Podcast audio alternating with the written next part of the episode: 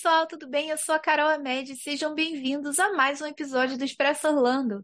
No episódio de hoje, eu vou conversar com o Frank da Costa, que é Relações Públicas no Kennedy Space Center, e também com a Carolina Garcia, astrônoma, engenheira e participante do canal do YouTube AstroTubers. A gente vai conversar sobre as atrações que têm a ver com o espaço e universo que se pode encontrar aqui em Orlando, seja nos parques da Disney e também o próprio Kennedy Space Center lá da NASA. Você que gosta desse assunto não pode perder, fica aí até o final que tem muita coisa legal. Não só a gente vai conversar sobre essas atrações, mas também contar algumas curiosidades sobre elas. Então, não perca. Antes de chamar os convidados, eu preciso dar alguns recadinhos. Não esquece de seguir a gente no Instagram, arroba ExpressoOrlandoPod. Para você que não sabe, eu moro em Orlando, estou sempre dando dica não só dos parques, mas também da cidade, de coisas que você pode aproveitar na cidade. E vou adorar ter você como nosso seguidor. Além disso, Caso você queira se tornar um patrão do Expresso Orlando e contribuir financeiramente com o podcast, vai ajudar muita gente. O valor é realmente mínimo. Lá no nosso Instagram, na biografia, tem o link do nosso Patreon.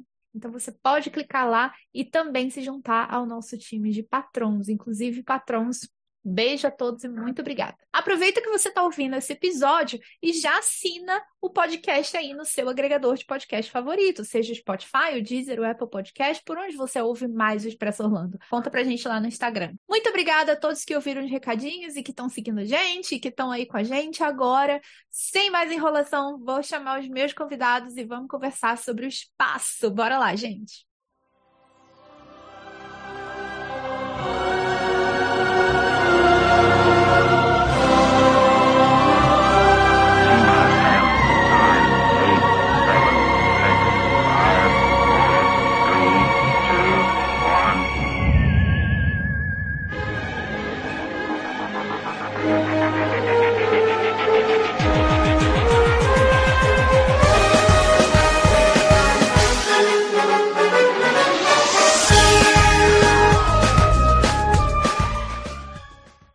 Então, gente, quero dar boas-vindas aqui mais uma vez ao Frank, que está de volta. Frank, muito obrigada por você estar tá participando mais uma vez aqui com a gente. Nossa última discussão sobre Bob Iger foi muito legal.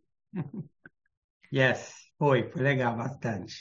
Sim, e pela primeira vez a gente tem uma astrônoma aqui, gente. Eu estou me sentindo tão importante. Estamos aqui com a Carol Garcia. Carol, muito obrigada por estar aqui pela primeira vez para a gente falar sobre esse tema tão legal. Oi, gente. Tô feliz também de estar aqui. E aí, Carol, assim, geralmente os convidados de primeira vez, eles têm que responder algumas perguntinhas. Que é assim, quero saber da Disney, qual é o seu parque favorito? Então, eu tenho é, um attachment com o Hollywood Studios, porque foi onde eu trabalhei quando eu fiz o, um, o, o meu college program. Um, the fifth college program. Cast eu, member. Two cast members in the house. É, ah, você também. Quem fez? Você? Não, o, Frank, o Frank, o Frank trabalhava lá na Disney. Ah, também. o Frank também trabalhava. Ah, entendi. É, então, eu fiz em 2012 para 2013, se eu não me engano, eu acho. É. Aonde você trabalhava lá? Eu trabalhava no Hollywood Studios, eu era uh, merchandise, então, tipo, eu ficava na lojinha na, da esquerda do Hollywood Studios, quando entra, assim, naquela... Que fica Por coincidência, a sua atração favorita tá no Hollywood Studios também? Ou qual é a sua atração favorita? Um, eu diria que sim. Eu acho que a que a Rock and Roller Coaster é a minha favorita. Ah, Olha só, Rock acho que é a primeira pessoa que fala da Rock and Roller Coaster aqui. Sério? Nossa, era sabe o que que eu gosto? Porque a primeira vez que eu fui na Disney, que não foi quando eu tava trabalhando, foi antes, eu fui no verão. Hum. E aí eu lembro que era um calor danado. E quando a gente entrava na Rock and Roller Coaster, porque ela vai muito rápido, tem ar condicionado, era, uhum. tipo, era muito bom, porque a gente saía daquele calor absurdo da Flórida e entrava naquele, naquele super fresquinho. Então, ficou marcado para mim também. É verdade. Continua sendo assim, né? A gente sempre dá graças a Deus quando a gente entra nessas atrações assim, porque, meu Deus, tá começando já o calor, gente. Não existe mais. Já estamos no inverno, mas na Flórida não. Sim. Mas, Carol, você pode falar um pouquinho agora sobre o seu background, assim, o que que você está fazendo aqui, que eu sei que você está estudando, né? Eu falei que você é astrônoma. Fala um pouco sobre a sua carreira acadêmica ou, enfim, profissional. É, então, eu sou astrônoma. Na verdade, eu sou engenheira também. Eu me formei em engenharia. É, no, no, eu sou bacharel em engenharia. Uh, pelo, pela universidade, pela PUC, PUC Rio. Uh, mas depois disso, eu trabalhei um tempo no, no, no, mundo corporativo e decidi que eu queria, na verdade, seguir outro rumo. É, então, eu decidi fazer o meu mestrado em astronomia. E aí, assim, se eu, eu não, não vou entrar nesse detalhe por que, que eu decidi, porque seria outra, outro podcast, okay. outro episódio só para isso. Mas eu decidi fazer astronomia, então eu é, decidi aplicar para o mestrado em astronomia na Universidade do Rio de Janeiro. Federal do Rio de Janeiro e fiz meu mestrado lá, até que é, eu decidi que eu queria ir para fora para fazer meu doutorado. Apliquei para algumas faculdades aqui, decidi vir para a Universidade da Flórida. E então meu mestrado foi em astronomia. E aqui eu também recebi um outro mestrado em astronomia, porque no, no doutorado aqui no meio do caminho você ganha um mestrado também, então acaba que eu Olha! sou que bom! mestra em astronomia. É, e agora eu estou terminando o meu doutorado. Então, espero que algum, em algum momento eu termine, porque está difícil, é complicado. Quanto tempo? Eu tenho uma pergunta para Carol. Você está fazendo seu doutorado em qual, em qual university? Eu faço na Universidade da Flórida, em Gainesville. Oh, UF, em Gainesville? UF, uhum. Ah, very nice. Congratulations. Chama Bryant Space Science Center. Yes, I know Bryant Space Science Center. É. Ok, muito uhum. legal. Muito legal. E você está estudando já há quanto tempo, Carol? Quando que você termina? Então, aqui eu tô desde 2018. É, o doutorado aqui é bem longo. Então, eu, o meu plano é terminar no, em meados de 2024. Então, depois do Spring Semester de 2024. Legal. Muito bem. Bom, e agora então que a gente já teve a introdução aí da, da Carol com um pouquinho do background dela, vamos conversar sobre Orlando, que é para isso que estamos aqui, para empolgar todo mundo que está ouvindo a gente ou assistindo e que gosta muito sobre esse tema, que acha super interessante. Não, não precisa ser astrônomo, não, tá, gente? Só quem é. curte e que quer aproveitar as coisas que Orlando tem para oferecer nesse tema. Então a gente vai começar com as atrações que estão dentro da Disney e depois a gente vai falar um pouquinho sobre o Kennedy Space Center. E Frank, como você uh, não só trabalhou na Disney muitos anos, mas esteve envolvido uh, em algum desses projetos aqui, talvez, você pode contar para a gente também algumas coisas extras, tá? Okay. O, que, o, que a gente, o que a gente vai fazer aqui, assim, eu vou comentando com vocês um pouco sobre a história, algumas curiosidades dessas atrações e a gente vai conversando, a gente vai fazendo comentários, vocês vão falando sobre a experiência de vocês, o que vocês acham. E aí a gente vai começar com ela, que é a atração, uma das atrações mais populares do Magic Kingdom, que é a Space Mountain. Particularmente a minha favorita da Disney. e o que, que vocês acham da Space Mountain? Vocês gostam dela? Ah, Carol. Ah, eu adoro porque tudo que tem a ver com espaço eu gosto e eu, e eu sempre e eu gosto muito das atrações que são mais assim montanha-russa, que são é, um pouquinho mais radicais assim. É, então sim, é, eu gosto bastante.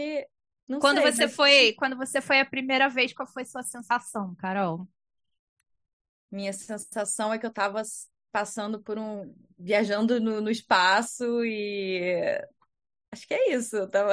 Foi uma sensação boa. Assim. Então, vamos lá então. Sobre a Space Mountain, ela foi inaugurada no dia 15 de janeiro de 75, no Magic Kingdom. É uma montanha-russa totalmente no escuro, para quem nunca foi, né?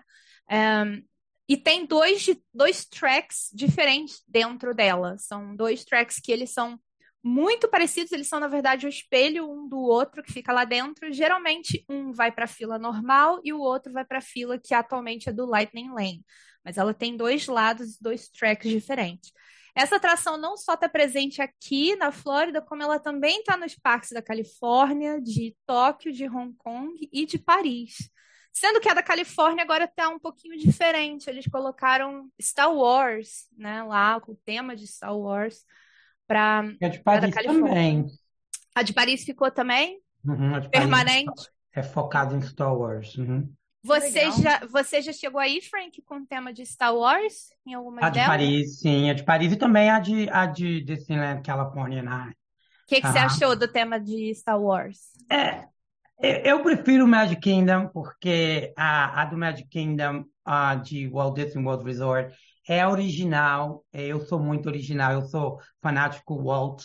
Tudo que foi toque e conceito. é, eu acho que você está contando um pouco do, da bio, da biography do Space Mountain. E o Space Mountain foi é, os consultores dessa nave, foi da NASA, foi dessa, dessa atração, foi trabalhadores engenheiros da NASA e incluso astronauta que ajudou o desenho com os Imagineers.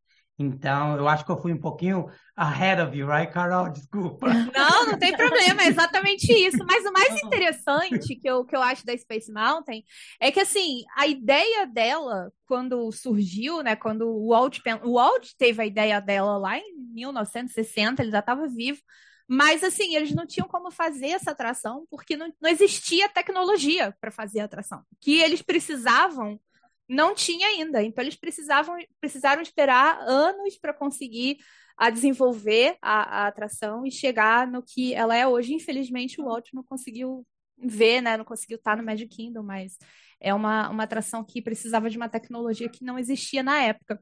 E uma coisa. Ah, Pode falar, Frank. Não, incluso se você vê os primeiros, ah, os primeiros ah, dados de realmente, a gente está misturando um pouquinho NASA com Disney, os dados realmente que vieram da para a gente entender como a atração tem a e eu não, o meu português não é tão bom e a Carol sabe o air dynamic, né? O, o engineering of the air dynamic eh, veio bem depois quando- Aerodinâmica. né? primeiro quando a gente foi na Lua, porque quando a gente foi na Lua e pousou, e pousou na Lua já nos anos final de 60 para 70, foi aonde que realmente a gente conseguiu os dados corretos para poder construir a atração versus a primeira em Disneyland Califórnia, que foi aberta nos anos 60, assim, quando eles estavam estudando o conceito dela, eles não tinham os dados corretos para a engenharia poder fazer o estilo de, de you know, é, Uhum. sofrer no espaço, né? Aham. A sensação de estar no espaço, no escuro, as estrelas, tudo demais. Então tem Sim. todo esse significado histórico também, e da evolução da, da ciência, da nossa compreensão de engenharia, de espaço, e, e eu acho que a Space Mountain acompanhou isso, né? De certa forma. Sim, com certeza. Agora, uma coisa interessante da Space Mountain também é que, assim, apesar dela ser uma das atrações mais populares do parque, dela ser no escuro e de dar todo aquele, aquele thrilling, né, aquela adrenalina, assim, porque ela tá no escuro, ela é uma das mais devagar que tem no parque. Ela vai só a 28 milhas por hora, o que deve ser o quê? Uns 40 e poucos quilômetros, mais ou menos. Ela vai muito devagar, não é uma Esse é o único rápida. motivo que ela não é minha favorita, Ah, é?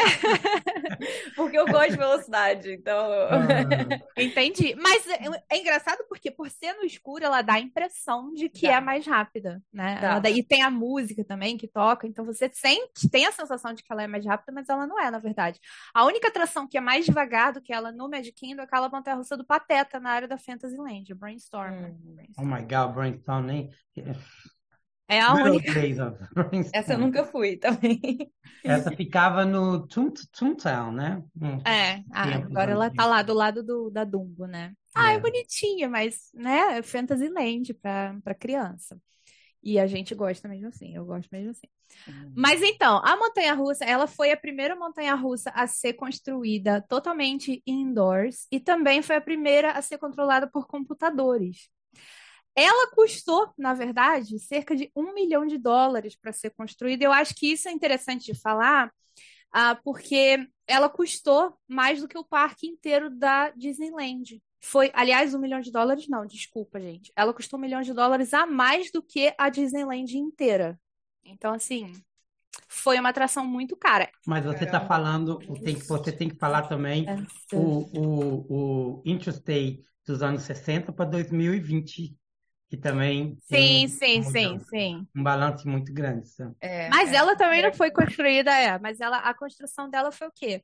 75, a Disneyland foi 60, são 15 anos, mas também não tem tanta diferença como se a gente comparar lá atrás com agora, né? Que tem Claro, a, 50 a, a Space Mountain tem todo, não somente ela tem, ela foi uma montanha-russa é, u- utilizando é, o- a dinâmica de ar, é, a engenharia, mas também o desenho, o conceito do desenho é, é futural que hoje, que ainda é um dos icons, um dos íconos do parque, do Tomorrowland, de Paris, de, de Hong Kong, de, de Califórnia. Então, não é só o, o- tudo que ela tem dentro, como também o, ex, o exterior dela, que ajudou também muito o desenho do, do parque. Sim, e, e aí, assim, nessa parte que você está falando, eu vou puxar para Carol, já que ela é engenheira também, porque eu achei muito interessante quando eles falaram da construção em si da Space Mountain, exatamente desse formato dela. Eles falam assim que um, os o suporte das montanhas russas, eles, no caso da Space Mountain, ele é feito da parte externa, porque essa parte externa Vou até ler aqui para vocês para não falar besteira, gente. As estrelas da parte de dentro da Space Mountain são projeções. Elas precisam de uma superfície plana para aparecerem, para aparecerem lá corretamente e darem um efeito de espaço. Então, as vigas do exterior da montanha-russa, elas fazem com que essas projeções funcionem de alguma forma. Então, por isso que ela é do jeito que ela é. para quem nunca foi, pode depois vou até botar uma, uma imagem da Space Mountain aqui. Uh, mas interessante, né? Como toda a parte da, da estrutura dela foi pensada para as coisas funcionarem lá dentro. Com certeza. E é engraçado você falar isso de as estrelas estão todas num plano, porque era isso que a gente pensava há muitos, centenas, milhares de anos atrás, como a gente, como a astronomia começou, quando a gente olhava para o céu e a gente achava que as estrelas estavam todas num plano. Então, é engraçado fazer essa analogia, porque é, porque é, é, exatamente isso. Nossa, na nossa perspectiva, se a gente coloca tudo num plano, a gente vai ver como a gente vê o céu aqui agora. Então, uhum. que atualmente a gente sabe que não está tudo num plano, mas a gente acreditava nisso. Então, enfim. Até hoje ainda, Carol, é, eu não sei qual Carol eu vou falar, mas Carol, engenheira, até hoje ainda, é, eu, hoje mesmo eu estava com um grupo de escola no, no Kennedy Space Center e três meninos perguntou para um astronauta que estava comigo por que quando eles voam para o espaço, eles não, não, não batem nas estrelas, né? Não, uhum. Don't crash into the Essa stars. pergunta é boa, hein? E foi muito interessante. Muito. Foram meninos assim de sete anos, é, seventh grade. E, e, então eu olhei assim e falei, you know what? We never really talked about this. A gente nunca falou sobre isso que você está falando. As estrelas são planas. A gente pensa que a estrela está ali Incluso quando você voa de avião, quando você está no alto à noite, você fala, nossa, a gente vai bater numa estrela. Vai bater na estrela. Em realidade, não é, né? É, não. É, é. A estrela mais próxima, só uma curiosidade rápida aqui, a estrela mais próxima da gente está é, quatro anos-luz. O que isso significa? A luz, que é a coisa mais rápida que existe, demora quatro anos para a luz dessa estrela chegar na gente. Óbvio que eu não estou falando do Sol, né? O Sol é a estrela mais próxima da gente, mas tem essa estrela além do Sol, é, que a, a próxima Centauri, que ela tá a quatro anos-luz da gente e ela é mais próxima, ou seja, não tem, não tem como a gente Nossa, bater. gente, eu, eu fiquei arrepiada agora, eu juro. é, muito, é. é muito legal quando a gente tem uma, essa noção, assim, de que, cara, é muito É grande, doideira. é muito, é, é muito doido isso. É sim, é muito. Mas, olha, como o Frank falou, a Disney convidou a astronauta para poder fazer parte do processo criativo da atração. Não só isso, astronautas também foram convidados para a inauguração da montanha-russa. E o que acontece? Depois de muitos anos já inaugurada, 30 anos depois, a Disney resolveu fechar a Space Mountain por um período de dois anos para ser renovada. E quando eles reabriram em 2005, eles trouxeram ninguém menos do que o Neil Armstrong como convidado da reinauguração da, da Space Mountain. Typical Disney, right? Ah, bem humilde, né? Typical Disney. É. Mas aí uma coisa que eu achei muito legal, assim, qual que é a ideia, né? A ideia da Space Mountain é exatamente isso, que a gente, como a Carol definiu, que você vai para uma jornada explorar o espaço e a galáxia e o universo é, através daquele, daquele carrinho ali. E aí, uma coisa interessante que eu nunca tinha visto, mas eu descobri para pesquisar sobre essa atração, é que na época que eles foram lançar a atração da Disneyland, que foi inaugurada depois da atração da Flórida, eles fizeram um comercial de TV e aí tinha uma narração falando um pouco sobre a história da Space Mountain. Então, eu gostaria de poder ler aqui essa, essa narração para vocês, para a gente comentar um pouquinho. E ele diz assim. Quando sua jornada começar, você correrá por um vasto campo solar feito pelo homem, energizando seu foguete para um mergulho deslumbrante no superespaço. Segure firme, você está a caminho enquanto decola no vazio do universo. Varrendo o gigante satélite laser geodésico brilhante, você é engolido por uma nebulosa espiral espetacular com cometas piscando e a galáxia rodopiando. Essa é a penetração do superespaço. No Walt Disney World, na Flórida, os visitantes já estão experimentando as sensações da Space Mountain. Você vai compartilhar essas sensações quando a Space Mountain abrir na Disneyland. Segundo o portal de lançamento, maravilhado com a visita estrelada dos cosmos acima, partindo em uma corrida super rápida de tirar o fôlego pelo espaço sideral. Seu corpo realmente experimenta a força G, a força de G, descendo o portal de reentrada, sentindo a rajada de ar quente e embalada por um estrondo sônico. Sim, você experimentará o que é a verdadeira atração mais emocionante. Então suba a bordo, aperte o cinto de segurança e prepare-se para decolar. Esse foi o anúncio oficial da inauguração da Space Mountain na Disneyland. Caramba. E aí, assim, uhum. como não ficar empolgado, né? De querer é. passear no espaço, ver o é. espaço sideral, gente. Ah, não, para, muito boa. E, na, e, é, e, naquele tempo era a única atração que tinha que você podia chegar tão perto do mundo do espaço. E naquele tempo, nos anos 70, até no finalzinho de 78, o espaço era a moda, era, era, era o sonho de todo mundo. Todo mundo é, queria fazer parte daquele mundo do Apollo Missions a missões Apollo. Então, quando a Disney abriu o Space Mountain, Walt Disney World, com a abertura do parque, foi uma coisa assim, foi aquele wow factor. Por quê? Kennedy Space Center já era aberto, já existia. E, e, a, e a Disney abriu o Magic Kingdom e colocou essa sensação de ter uma atração que o humano podia sentir essa, essa you know, esse immersive, reality immersive, um, imersão. Essa, essa experiência imersiva que estava acontecendo aqui mesmo na, na, na área da Flórida Central. Sim. Então foi uma conexão muito forte daquele tempo. É, e, e, eu lembro quando eu fui a primeira vez, e por isso que ela é minha atração favorita, na verdade, com 12 anos eu fui a primeira vez, e eu me lembro que eu fiquei chocada. Como pode uma atração que é toda no escuro, você não tá enxergando, você não sabe para onde você vai, e tem um monte de estrela, você não sabe para onde olhar. Eu fiquei assim, impressionadíssima. E, e eu acho que assim, uh, é uma sensação, hoje em dia, você, eu não sei se eles mudaram, assim, não sei se é a minha mente que tinha a impressão de que ela era mais escura quando eu fui a primeira vez do que agora, porque agora você ainda consegue ver algumas coisinhas dependendo. Mas ela tem uma versão especial de Halloween, quando tá nessa época de eventos de Halloween do parque, que eles tiram todas as luzes da Space. Tem uma luz acesa. Então você vai nela totalmente no escuro, no breu, e é muito mais adrenalina, assim, a sensação de, uhum. de, de você estar tá realmente sem saber o que vai acontecer na sua frente. É muito legal. Quem puder ir no evento de Halloween da Disney, não deixe de ir na Space Mountain. Vale super a pena. It's magic! Aí a gente sai da Space Mountain e vai para Mission Space, no Epcot. Vamos pular para o Epcot agora.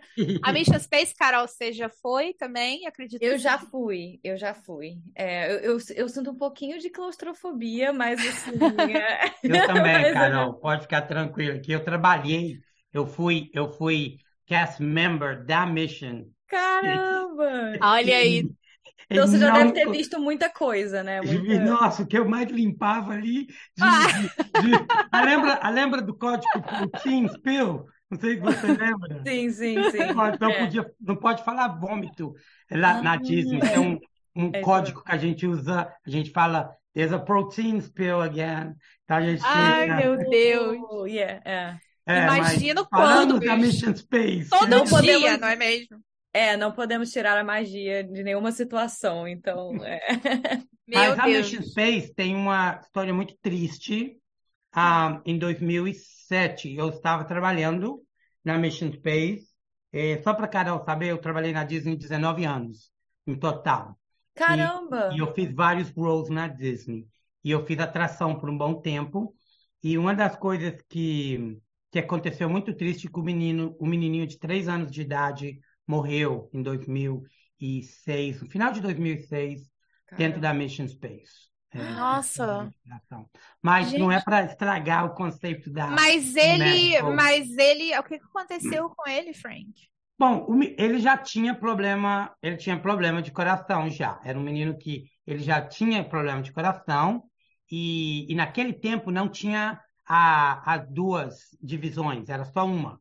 Era a Uhum. Mission Space tinha acabado de abrir, era, você sabe como a- quando a Disney abre uma atração, todo mundo quer fazer. Ninguém podia explicar muito como era a atração, porque a atração em, em general, você a, a Carol vai gostar dessa parte, que é a parte engenheira da da atração é que ela é ela que ela, ela dá voltas, Uhum. entendeu? 20 Pra minutos gravidade, né? para você estar lá dentro é, sendo empurrado pela aquela força de, de, de redondas.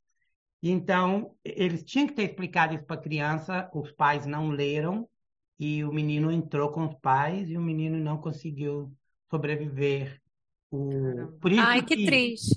foi por isso que, é que dividimos a- as duas atrações, a mais rápida e a Sim, mais sim. light. Então vamos explicar um pouco sobre isso, né? Para quem nunca foi na, na Mission Space, então a Mission Space, ela hoje em dia, então ela foi inaugurada em 2003, um, algum dois, três anos antes disso daí acontecer, e ela é basicamente a gente vai fazer uma viagem para Marte, né? A gente vai para Marte. E só que quando você chega nela, você tem duas versões, a versão light, que é onde você vai fazer uma missão da Terra, e você tem a versão laranja, que você faz a missão Marte.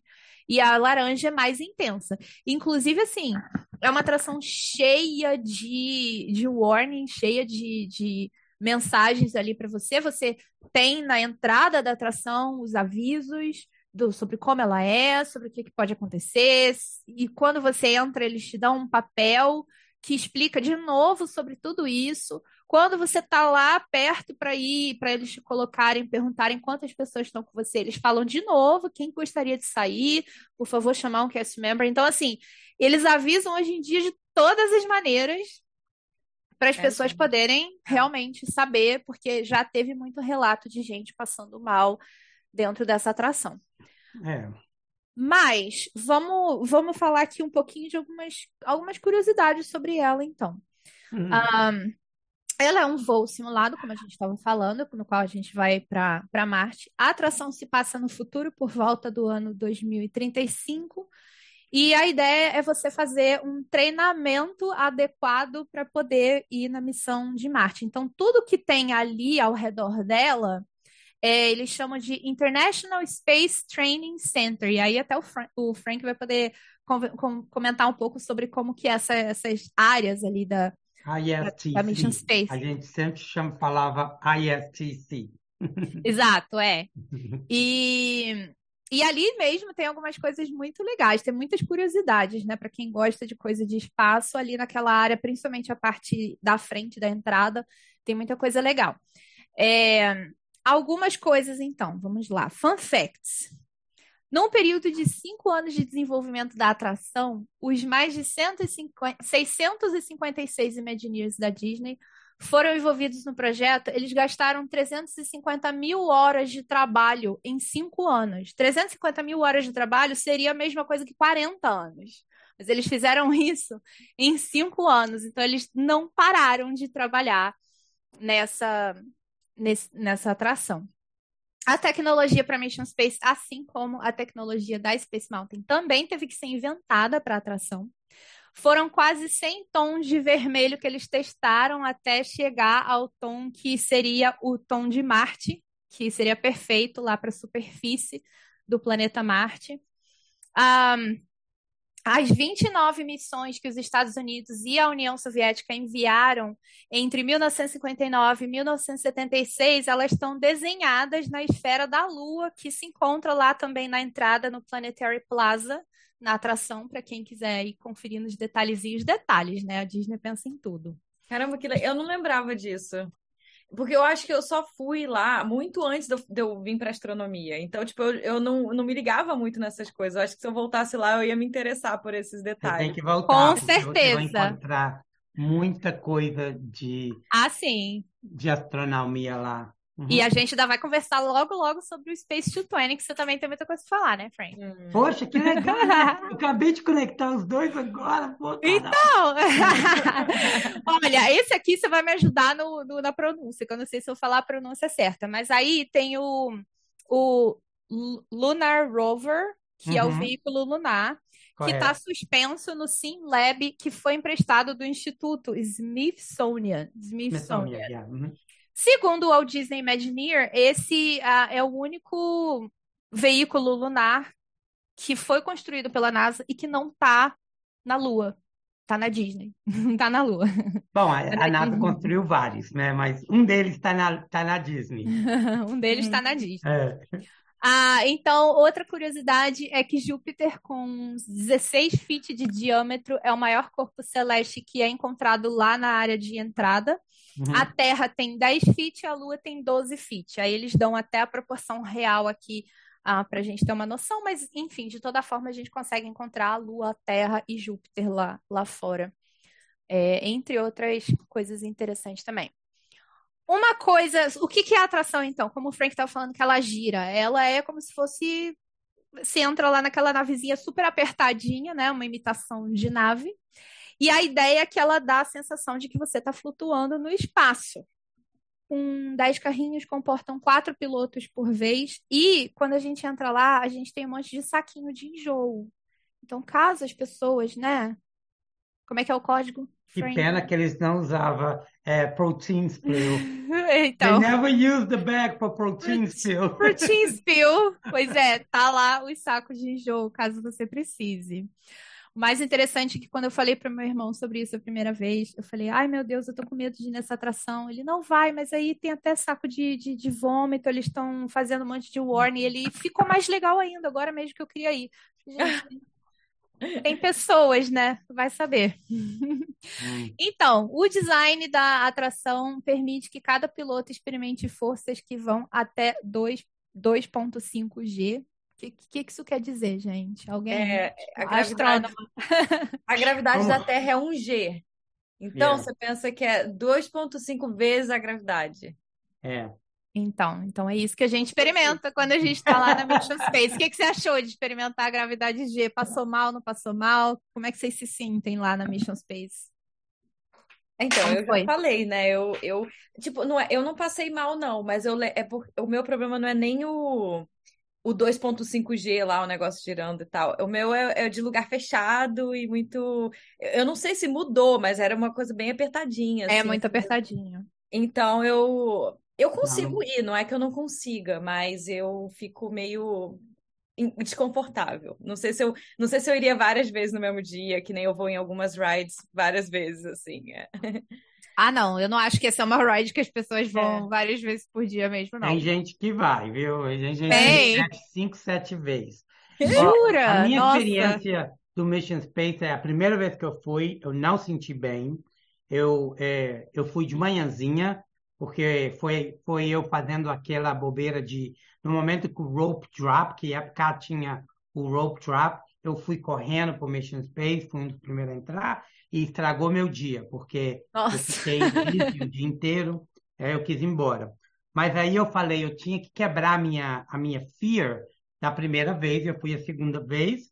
A segunda vez ainda não tinha as duas versões, era só uma eu fui e já fui no final do dia, fiquei um pouco, fiquei um pouco meio é, desequilibrado. Não é que eu tive muito medo do claustrophobic, da área bem fechada, porque é bem fechada, mas senti um pouco meio é, dizzy, é, meio tonto durante o resto de, de um, uma hora depois.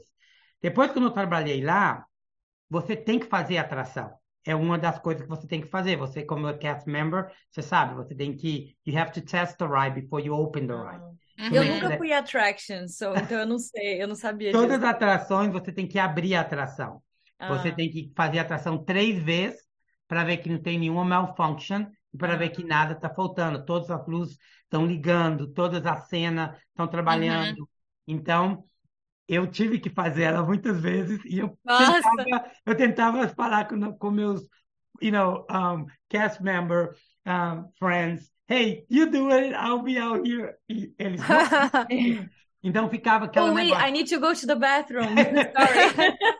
e você lembra, você sabe, né, Carol, era tudo rotation, né? Você tinha o seu é. rotation. É. Sim, você não sim. podia quebrar o rotation. Não pode. Então, é. quando eu chegava de manhã eu odiava pegar o early shift, o AM shift. Quando eu pegava o AM shift, please test the ride. Mas aí eu comecei a gostar, eu, comecei, eu já não me enjoava mais, porque virou rotina. É. Eu, eu, trabalhei praticamente um ano e meio é, é, no. A gente chamava, a gente, naquele tempo a gente falava um, Future East Side, right? Que era Test Track, Mission Space, and Spaceship Earth. Você tinha que fazer aquelas três atrações. Mas então, é, eu gostei, aprendi muito da tecnologia da, da atração, aprendi muito a engenharia da atração, como é que trabalhava. E, então agora e... você já pode ir para Marte, já, de verdade. a única coisa que eu vou falar com você é que, que é, é, a gente nunca foi em Marte. Um humano nunca chegou em Marte. É. Então, é fiction. É 100% é. fiction, não é realidade. Então, uhum. o GeForce não é realidade. O GeForce que eles estão usando quando você entra na X2, que é a nave, a nave chama X2.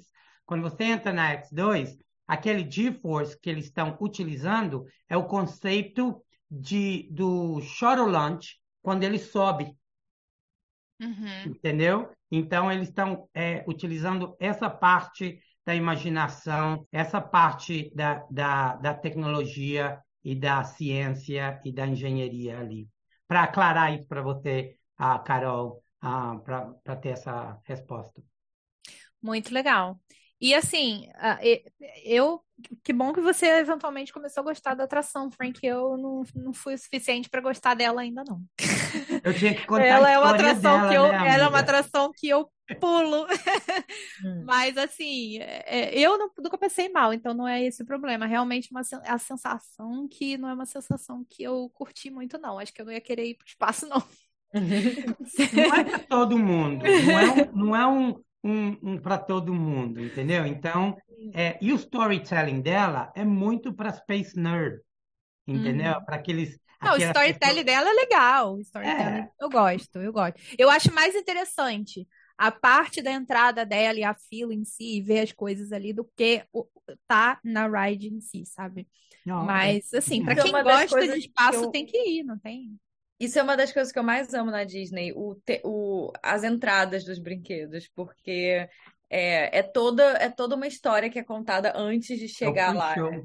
Aham, é, exato. É o pre-attraction, né, que a gente fala lá. É, é exato. É. Porque quando e a gente compara com outros parques, tipo, não é, não, não chega aos pés da Não, gente, gente não. não. chega. Não mesmo. Make business special. É, exato.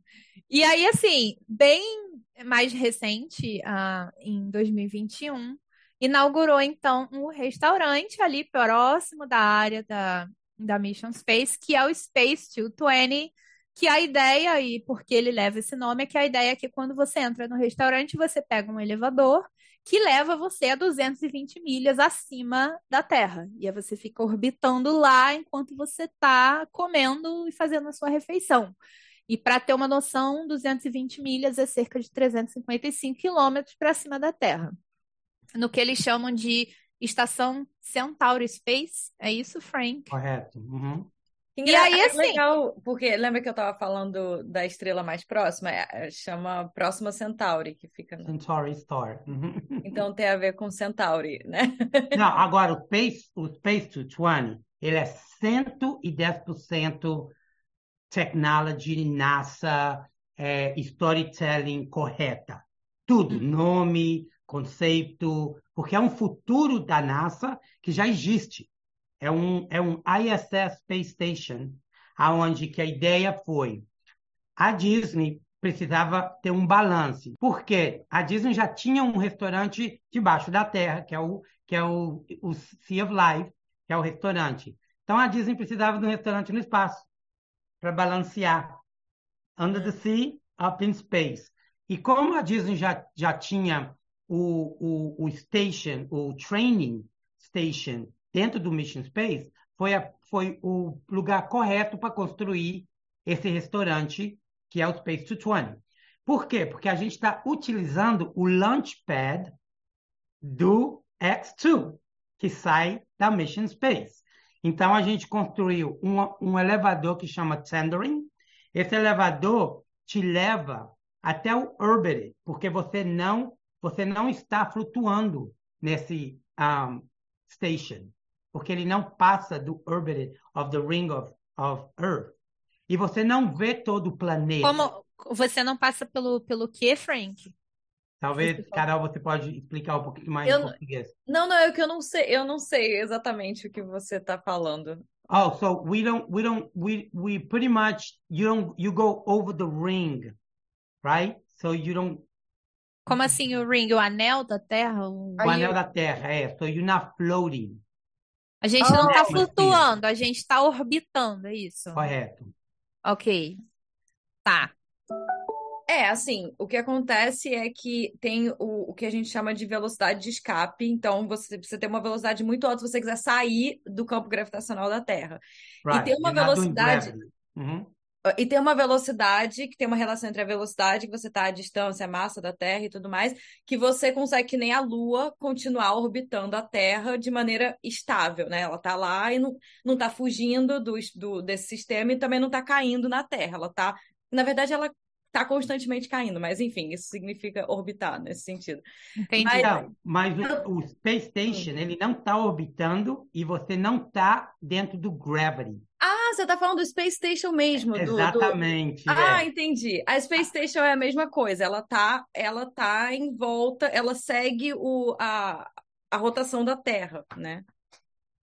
Então é, é essa a tá sensação falando? que dá do restaurante, ah. é como se fosse isso.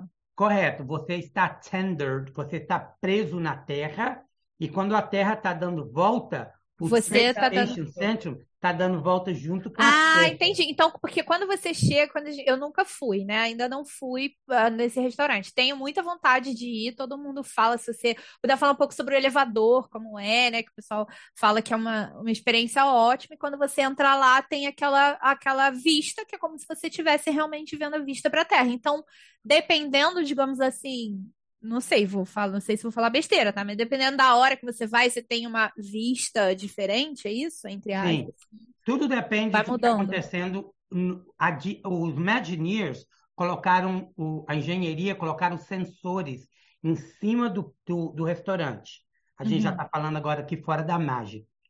Esses sensores, eles pegam se é de dia, se é de noite, se está chovendo, se tem muitas nuvens é, é, no uhum. céu. Caramba! E, e, e, automaticamente todo esse sensor manda códigos para a gráfica construir o conceito do que está acontecendo. Então vamos suponer que às seis horas da, da noite você subiu, o sol está baixando, você vê a metade do sol subir no elevador. Quando você chega no espaço, é escuro. Não tem luz uhum. no espaço. Quando você uhum. desce sete horas da noite, já, já o Epcot está escuro, o Epcot está pra, praticamente à noite. Então você vê o Epcot, a Flórida, completamente de noite. Entendeu? Se tiver chovendo, legal. você vê na, nas telas do elevador, você vê é, pingos de chuva. Como se você estivesse ah, subindo na chuva. Então, ele vai, ele vai mudando dependendo de que realmente está acontecendo real e, time. E as Agora, comidas de lá também têm temas assim, né, de espaço. É isso? E tudo é baseado em espaço. O que, que a história do Centurion é que eles construíram, eles construíram um space station para eles poder criar sustentabilidade e aonde que eles começaram a construir uma pequena fazenda, uma horta, aonde que, que e eles estão cozinhando comida dessa horta. E, e o outro conceito é que o X2 Wings, que é, o, que é a nave que sai da Mission Space, é que traz as carnes. Todo dia, carne ah. fresca da terra para os chefes e para todos os trabalhadores que trabalham dentro do Centurion, continua fazendo comida e preparando comida, e o pessoal que está no Epcot pode viajar para o espaço, ter um, um, jantar, pode ser de dia ou de noite, e ter aquela, aquela visão maravilhosa do espaço à Terra. Eles não vê toda a Terra, eles vê um pedaço da Terra. Por quê? Porque o, o station. É o que tá, a station está vendo. Ele está pregado na Terra. Sim. Então, quando você está lá em cima, você vê a metade da Terra.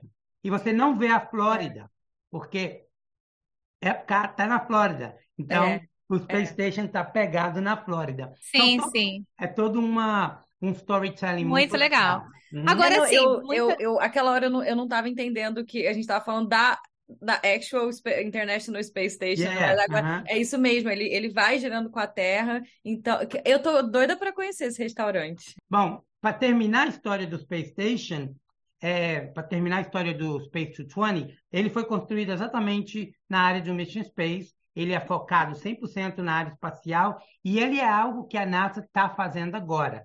E quem construiu esse restaurante foi a NASA. Nossa, legal. Com a Disney. Foi mão a mão a NASA e os engenheiros da NASA que construíram o conceito, o storytelling, tudo lá dentro, peça por peça, até, até os, os crews foram construídos, detalhe da NASA, que existe em realidade no Space Station, no ISS Space Station, que hoje, obviamente, a Carol... Ou seja, a, a experiência não podia ser mais imersiva, né, não, do é que isso, é isso. Sensacional, é. sensacional. Uhum. E o legal para quem, porque assim, é um restaurante que é considerado uh, fine dining, né? Um restaurante que é, que é caro, um restaurante chique. E mais uma coisa que é legal, que muita gente fala, que lá também tem um lounge. Então, se você não quiser o jantar completo, sentar na mesa, essas coisas, você pode ir para o lounge também. É pode ir para o bar lounge, yes. uhum. que é um pouquinho mais barato do que sentar numa mesa. Então, para quem quiser conhecer, é uma opção. Yeah né? Quem não uhum. tiver, porque a gente sabe que tem quem tiver vindo do Brasil, tiver muito complicado de poder ir num restaurante desse, mas tiver vontade de conhecer, uma opção é ir no lounge. Esquece de fazer conhecer. reserva, quem nunca, né? Por favor, gente, reserva sempre.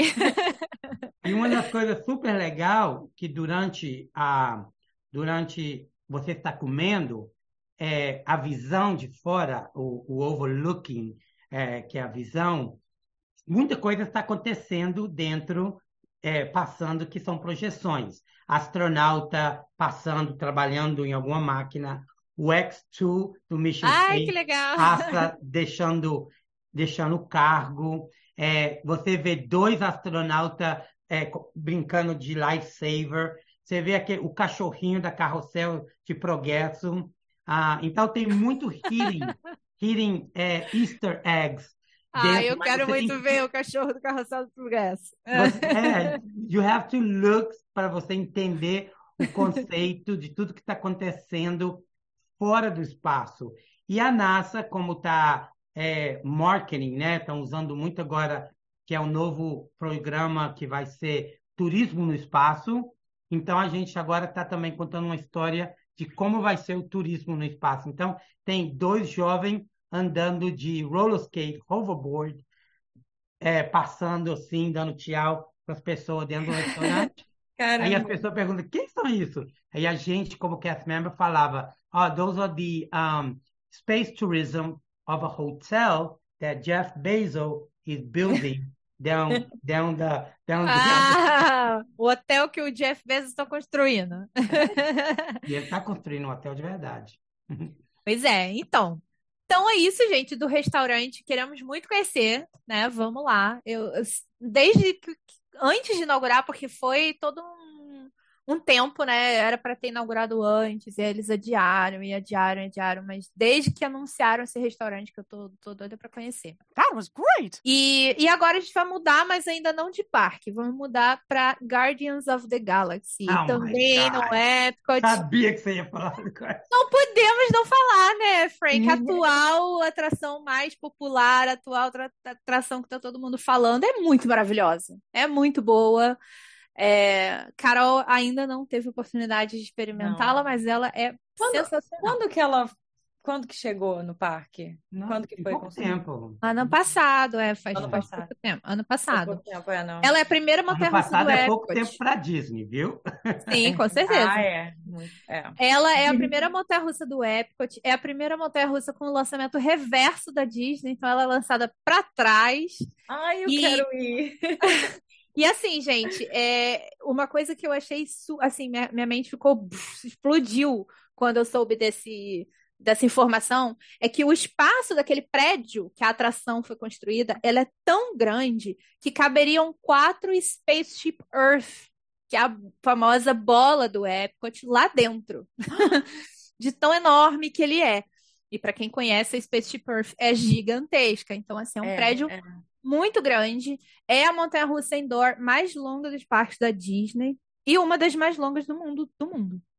Ela é sensacional. O carrinho ele gira 360 graus, ele gira para com que, porque lá dentro tem várias telas e várias coisas acontecendo. Então é assim, para 100% você projection, é. Exato. Para você não perder a ação da história, do storytelling, do que está acontecendo, o carrinho vira você para direcionar você a ver o que está acontecendo lá dentro. Quero. Claro que é uma atração sobre o filme dos Guardiões da Galáxia, né? Então, assim, o que que acontece ah, com ela?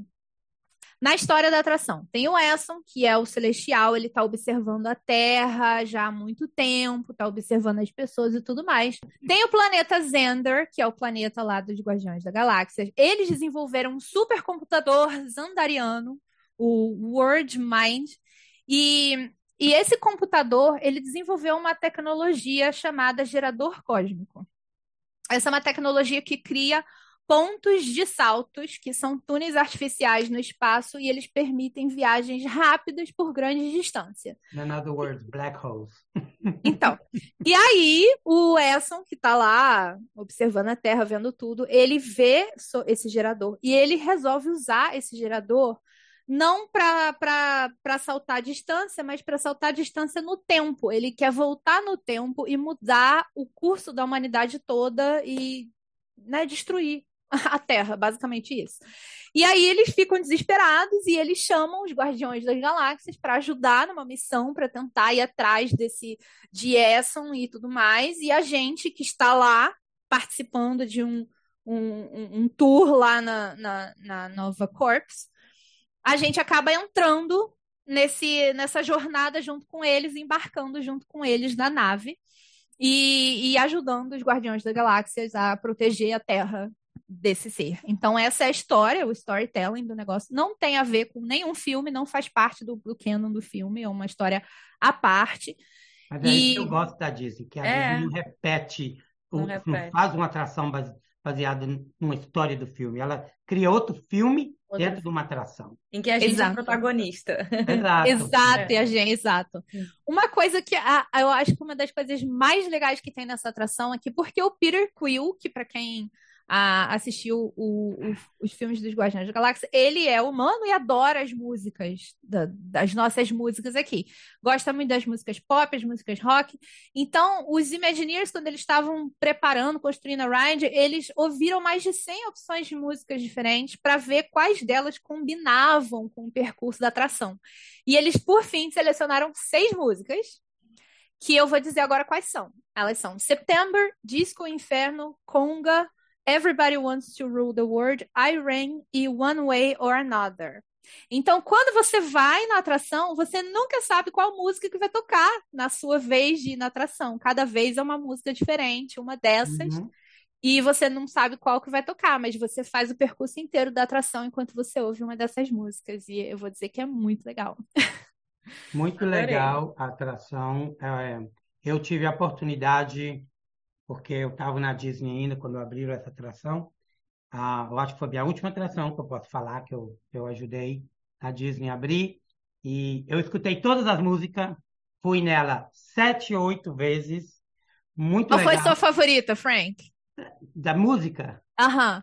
Ah, todas as músicas são boas. Todas. Porque são 70 music. São todas as músicas do filme. That's why it's Unwind, right? That's why Ah. they, they even renamed it that. Mas o bom, uma coisa que eu gosto muito da atração, essa atração número um, é super nova tecnologia. Os engenheiros realmente trabalharam uma tecnologia completamente nova, um, um tipo de roller coaster completamente novo. É, nenhum roller coaster, é, você começa com ele attached, que nem um trenzinho. Na hora que, que ele te lança, o trenzinho abre. Então, todos os carrinhos ficam individualmente. Já não é Ai, um Jesus. já não é tudo conectado como um Adorei. trenzinho que você sempre vê num, numa, numa montanha russa. E esses trenzinhos começam a atuar baseado com a música, eles dançam com a música, eles dançam com todo, que nem a Carol falou, com as imagens, porque dentro da atração, e desculpa, eu tive a oportunidade de ver a atração ela aberta, é tudo é, tela branca. Essa atração, ela não tem nada, é tudo branco lá dentro porque é, é mais de foram 500 projeções, 500 projectors Uhum. que estão dando volta, tudo conectado in- instantaneously, contando Uhum. a história. Então você entra dentro da atração. Quando você liga a luz do Space Mountain, você vê madeira, muita coisa. Aham. Quando você liga a, liga a luz do Spaceship Earth, que nem eu já tive a oportunidade, você vê todos os animatronic pelado, metade de robô. Quando você liga a luz do, do Galaxy, um, The Guardians of the Galaxy Unwind, você só vê branco. Como se você estivesse num lugar tudo branco, porque está Caraca. focado em tela, é, projeções. Ah, você Sim. vê a E trilha. é tanta coisa pra ver que acho que indo em uma vez só você não vai conseguir ver tudo. Eles É muita coisa pra você ver. Ah, Lembra quando ele faz aquela caída? Eles fizeram o mundo, a Terra. Sim, tem um planeta uma Terra bola lá. branca que tem cinco projeção projetando a Terra. Nossa, Entendeu? ele é uma bola branca. Ela é uma bola branca. É muito legal, é, mas, que nem você falou, tudo depende, porque eu fiquei um pouquinho dizzy. E, uma, e, um, erro, e um erro que a Disney fez, que na hora que você sai da atração, você sobe escada. E depois desce Nossa. escada. Jesus. Verdade. E muita gente que sai dali meio tonto, porque a realidade você pode ficar tonto ali dentro, porque dá muita volta, né? O carrinho, ele dá muita volta. Sim, dizem que quem tem labirintite, né? Tem que ter É, quem não pode, vertical, é muito perigoso. Mas é uma atração que não tem nada a ver com espaço. Ela é focada nos cosmic. É tudo baseado no cosmic. As cores, o, o, o, se você que estuda a astronomy, é so focus em volta dos cósmicos. Por isso que Hum. chama Cosmic Unwind. Ah, então, é, não tem nada. Desculpa a minha ignorância, não entendi a diferença. Como assim? Você falou que não tem nada a ver com espaço, que tem a ver com cósmico. Espaço, Eu- significado NASA, Ingenuity. Ah, sim, sim, sim. rocket launches. Entendi, falo- entendi. quando você vai, desculpa, foi meu erro, foi meu erro, mas ele é focado mais nos cosmic. Quando você fala cosmic, when you go to deep space. Entendi. Quando você vai mais para, como é que você fala deep space em português? Mas o espaço profundo? Espaço profundo. Exato. Então já é uma coisa que muita gente ainda que não conhece tanto do mundo de espaço, é, aí talvez a Carol, engenheira, pode entrar e falar um pouquinho. Já é um pouco mais de muito estudo para entender a história e o conceito dos cosmic, entendeu? É, então, na verdade, eu tô mais nessa área, né? Porque eu, eu sou, é, na verdade, eu sou cosmóloga.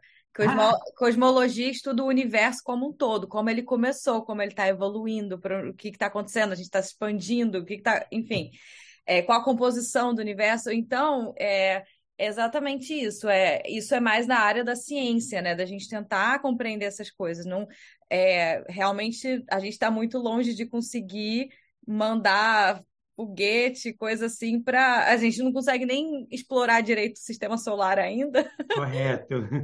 mas, mas é isso, é, é, é o, o, big picture, é o do universo, né? A, a parte da cosmologia. Então, eu acho que o que você está querendo dizer é que não é uma coisa tão, ah, indo para Marte, Lua, é, Space Station, é uma coisa mais o universo como um todo, assim, a gente vai fazendo uma viagem para o universo profundo. Por tudo. Muito Por isso que eu falei, é mais sci-fi. Porque uhum, a, é. gente, a gente imagina, né? O sci-fi sci é a imaginação, né? Então a gente imagina sim, sim. indo para o cósmico, vendo aquelas cores todas bonitas. Graças que hoje a gente tem um, um telescópio, o, o, telescópio James Webb, que conseguiu ver um pouco é, do, dos cósmicos, as cores maravilhosas. Então a gente está utilizando esse conceito para contar essa história do Guardians of the Galaxy, aonde que a gente mistura um pouquinho dos Adventures. Então, por isso que eu falo 100% sci-fi. Não tem nada a ver com a realidade do dia a dia de, de, de astronomia, de, de espaço. Por isso que eu falei, é um pouquinho mais sci-fi. E é, é uma história super legal. Quem não gosta da história do Guardians of the Galaxy? Pois é, gente. Entendeu? Existe a pessoa? Pior que existe, Carol. Ai, gente, não, tá fazendo errado. Assiste novo, assistiu errado. É muito bom. É. Pois é, e assim, é, é uma atração muito boa. Antes lá existia uma outra atração um pouco parecida, que era a Universe of Energy, né? E, e, é legal saber que, como sempre, eles gostam de fazer homenagens, então tem alguns tributos, alguns easter eggs lá que fazem homenagem à atração que tinha ali antes. É, mas assim, sensacional. É a atração que eu acho que é a mais popular da Disney no, no momento, né? A mais nova também. Pelo menos até abril. Ah, então, pelo menos até abril, pelo menos até abril. Você já foi, Frank? Ai, não, não. Eu, não, eu não tenho nada a ver com a Disney mais. Gente, qual, qual que vai abrir? Eu... A Tron, a montanha-russa do Tron no Magic Kingdom, do ladinho da Space Mountain. Você tá precisando do seu passe, Carol. Que fala, não, mas agora eu vou esperar até Carol, abril, então, é.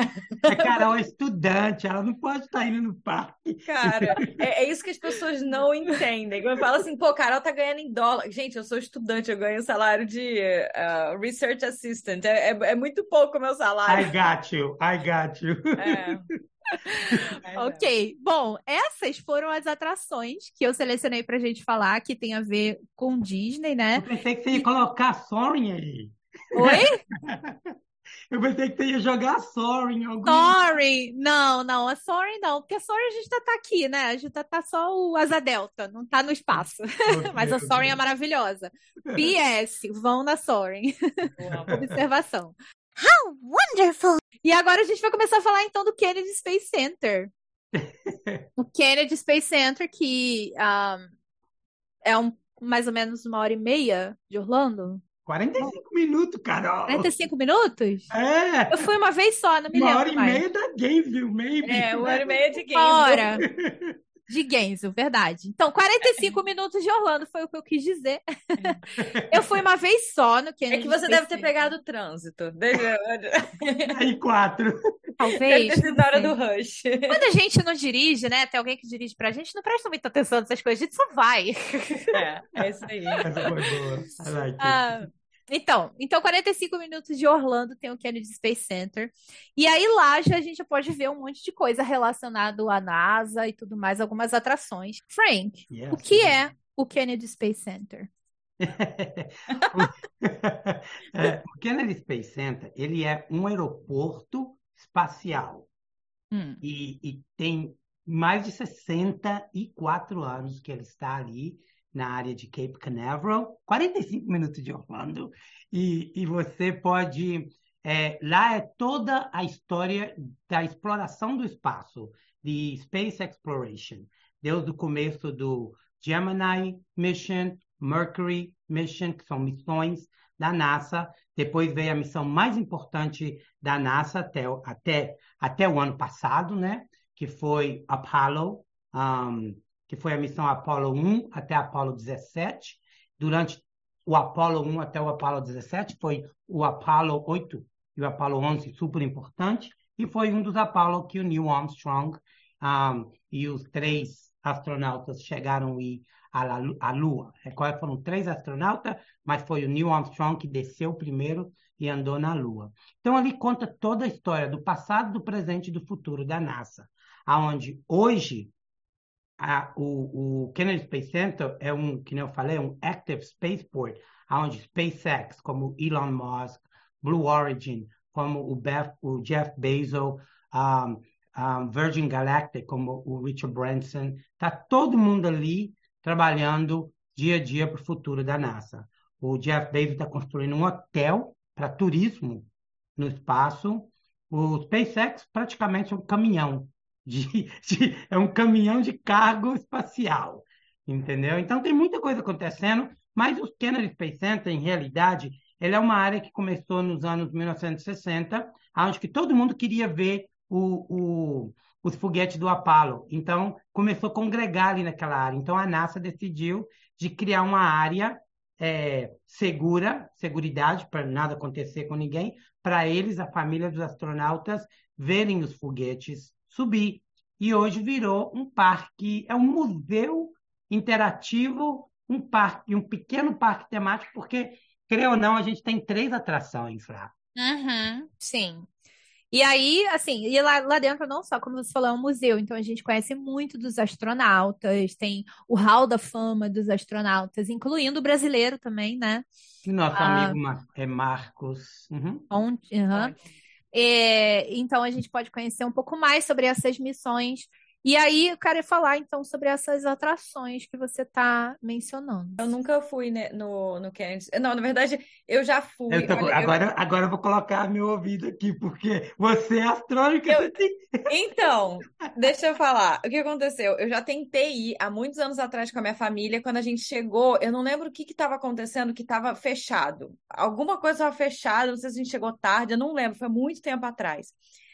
A outra vez que eu fui foi para ver lançamento, mas para ver lançamento a gente pode ver ali da, da ponte, do, do é, uhum. qualquer lugar. Mas lá você vê de pertinho. De pertinho, né? Aí, só que eu fui uma vez para ver de dia e depois de no... e uma vez de noite. Nossa, eu amei, sensacional ver lançamento.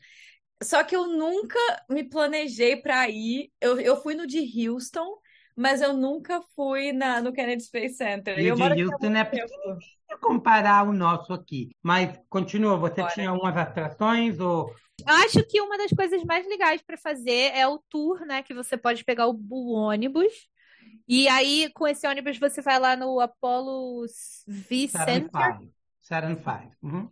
Então, e eu acho que o ponto forte, na minha opinião, quando eu fui, pelo menos, foi, foi esse, essa, esse tour ah, do, do, o ônibus que está incluso, é gratuito, você entra, você vai lá, e aí você entra lá no laboratório, num monte de computador, que é onde estavam lá os físicos, enfim, onde eles estudaram, é, fizeram os carros, assistem um vídeo contando essa história. Pode falar, Frank. É o Mission Control. Quando você, o que você faz é que você chega lá, primeiro de todos são... A, o Kennedy Space Center ele é uma ilha. Ele é uma ilha privada do governo federal dos Estados Unidos da agência NASA. É, essa ilha é enorme, ela é, ela é maior que a Disney, o complexo da Disney inteiro, só para a gente colocar feito é, um exemplo.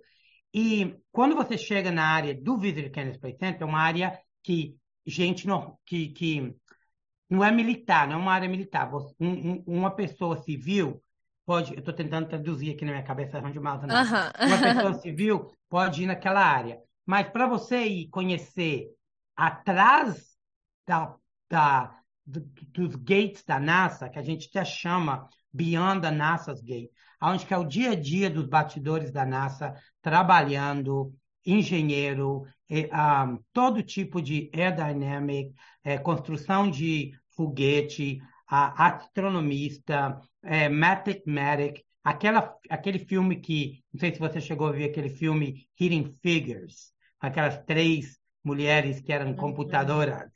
Entendeu? Ali é o centro de Hidden Figures. Então tem muita coisa ali. Depois foi gravado você... lá? Hã? Foi gravado lá também? Foi, muitas peças foi gravado lá. Uhum. Ah. É, então, ali é o centro da NASA, ali é o headquarters. A NASA tem três headquarters nos Estados Unidos. Washington, D.C., Houston e Flórida. E ali é o centro. Então, você pega esse ônibus e você vê o tour, você vê atrás dos bastidores do dia a dia da NASA, dos trabalhadores da NASA. E você, o ponto final desse ônibus é onde você sai no Soran Center e você vê o foguete Soran 5, centro de missão, onde que você vê exatamente o que, que aconteceu dentro do, do quarto de missão com a televisão, quando eles começam a contar 5, 4, 3, go launch. Então você tem toda essa sensação. Aí você também tem todos os artifacts do, do, da missão Apollo, entendeu? Tem muita coisa para você ver. Tem até um pedacinho da Lua lá, original que, que, que o, o, o Neil Armstrong trouxe de volta. Então tem muita coisa. Eu acho que as coisas que mais me impressionaram foram os tamanhos das coisas. Porque, gente, é enorme. É enorme, enorme, enorme. E, e assim, você fica embasbacado. Eu acho que realmente, assim, a gente, eu cheguei a me emocionar. E olha que nem, nem sou tão por dentro do assunto, mas é emocionante realmente você ver isso, porque a gente, a gente não é nada mesmo né, nesse universo, mas são coisas enormes que é pra gente ver das missões. E, e eu acho que esse, para mim, foi o ponto forte, esse tour desse bus, do, desse ônibus, quando vai lá para por trás desses bastidores que você falou, é, é realmente assim, para mim sensacional. Valeu a pena ir só por causa desse, principalmente por causa desse negócio. Mas aí uma outra atração que tem também é o Space Shuttle, Atlantis Space Shuttle. Que nesse... Aí já é outra missão, 1982, já... demorou 12 anos para a gente construir o, o, a missão a, a missão Shuttle, que chama Shuttle Mission, uh, Shuttle Mission aonde que, que, que essa missão foi que construiu o ISS Space Station. Graças à NASA, a gente está falando hoje via Zoom. Graças à NASA, a gente hoje tem muita tecnologia em hospital. Graças à NASA, a gente tem celulares. Então, tem muita coisa que a NASA fez por causa dessa missão do Shuttle Atlantis. E quando você entra dentro desse prédio, que chama Atlantis Shuttle um, um, Exhibition, we call it Pavilion, está aí sentado dentro desse prédio o Atlantis, que foi, uhum. foram seis orbiters. Os seis orbiters, foram, dois foram, foram, foram explodidos. É, tivemos mal sorte com dois. E o resto foram para museus. E um está sentado aí no Kennedy Space Center, que é o Atlantis, que teve 33 missões, mais de 139 milhões de milha, e foi ele que lançou o, o telescópio Hubble, que é o que, que a gente conseguiu. A Carol, engenheira, deve conhecer sobre a história do Hubble, que uhum. foi o uhum. primeiro telescópio que foi no espaço para a gente começar a entender eu adoro a Carol Engenheira. Carol eu, engenheira. Tenho, eu tenho que distinguir aqui. É, eu sou mais astrônoma do que engenheira, mas é, o Hubble foi muito importante. Ele foi o precursor do, do, do JWST, do, do James Webb. Uhum. É, né? Então, assim, a gente tem muitos outros telescópios, porque é engraçado, porque a gente ouve falando muito do James Webb agora, mas a gente esquece que tem muitas outras coisas acontecendo, assim, muitos outros telescópios, muitas frentes de pesquisa e tudo mais. Mas o Hubble foi muito importante porque foi a primeira vez que a gente apontou para um lugar no céu, achando que a gente ia observar uma certa quantidade de galáxias e algo do tipo. Só que a gente falou assim: e se a gente deixar o tempo de exposição aqui dessa foto que a gente vai tirar por muito tempo? Será que a gente vai ver mais coisa? E aí a gente apontou o telescópio, o que chama Hubble Deep Field, é, é uma uhum. imagem muito conhecida. Aí, no final de tudo, quando você vai ver a imagem, tem muito mais coisa do que a gente imaginava, porque você deixou mais tempo os fótons entrarem. Então, que nem, que nem quando a gente tem com câmera do celular à noite, quando você coloca modo noturno, o que o modo noturno faz é, é deixar a câmera por mais tempo, capturando os fótons. A gente fez isso com o Hubble, e aí a gente viu que tem muito mais coisa no universo do que a gente imaginava. Estou desviando completamente do assunto. Não, mas, mas é Hubble... muito o tá Hubble trouxe isso. Você Mas tá é certo. Eu sabia que quando eu chegasse aí você ia ficar contente. Então, dentro desse prédio, desse pavilion, o Hubble está lá. Por quê? Porque a NASA, tudo que ela faz, ela replica. A NASA primeiro constrói o protocolo, depois ela constrói o original para ir para ir fazer o trabalho. Então, o prototype do Hubble está sentado dentro desse prédio e você pode tocar, ver legal. ele, detalhe, porque todo mundo conhece o Hubble no espaço, ah, é legal, é. mas nunca viu ele de perto é. e todas as coisas que ele tem. Então você consegue ver o Hubble dentro desse prédio, sem contar que você também consegue ver o Orbiter, que é a nave, né? Você chama no Brasil a nave espacial, ou o ônibus É. espacial, que fala É. no Brasil. Então, você vê o Atlantis lá. Aí tem essa atração, que a, a Carol é atração, ela ama atração. Aí a gente entra na atração do, do Shuttle Experience, aí vou deixar você falar. Então, o Shuttle Experience, eu não vou poder falar muita coisa do Shuttle Experience, por quê? Eu vou explicar o que aconteceu. Eu não fui.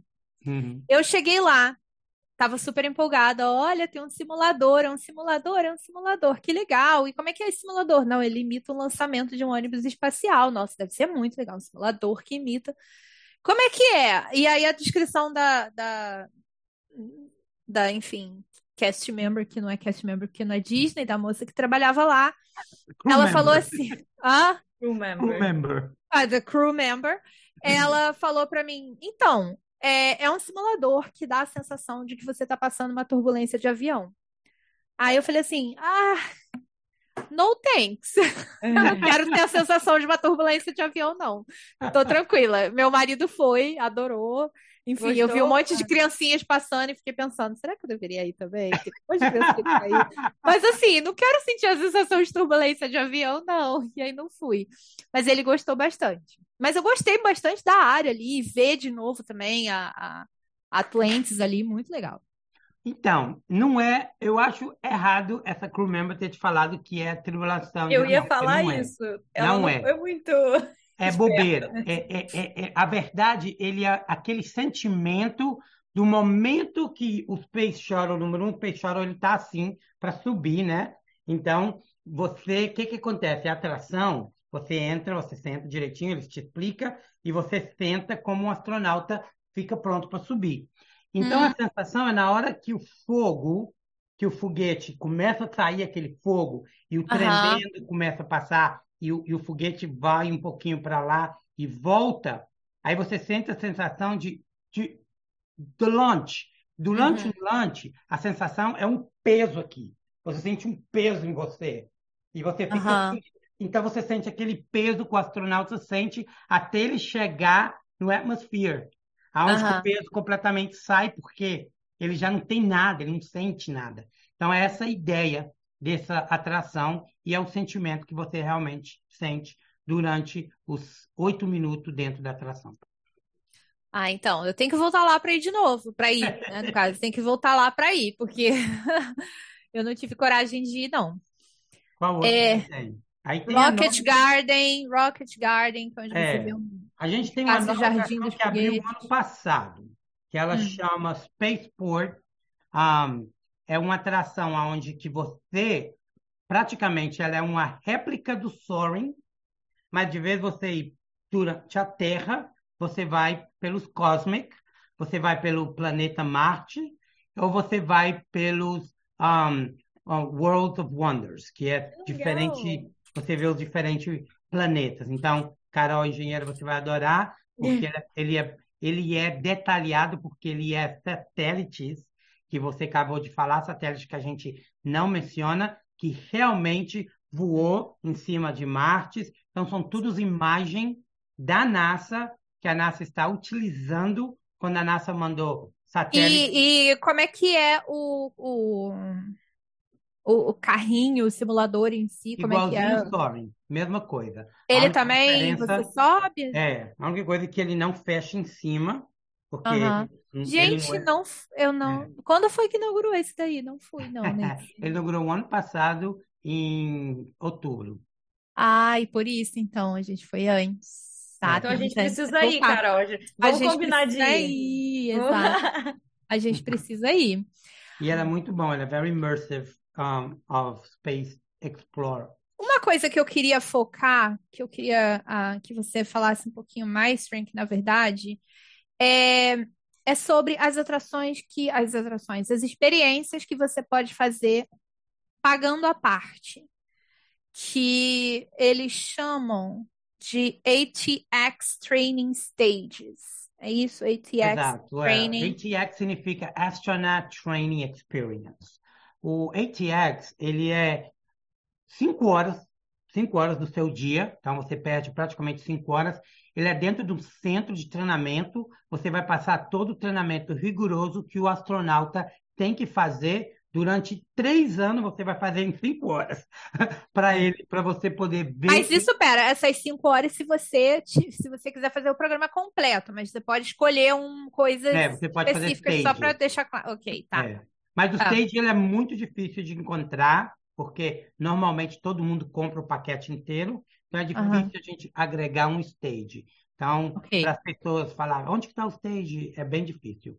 É, é, você passa por todo o regulamento de, de várias coisas. São, são praticamente quatro stages que você tem que trein- fazer treinamento. Ele é muito legal, é bem imersivo e ele é muito físico e muita comunicação que você tem que comunicar e ter um- uma comunicação aberta É.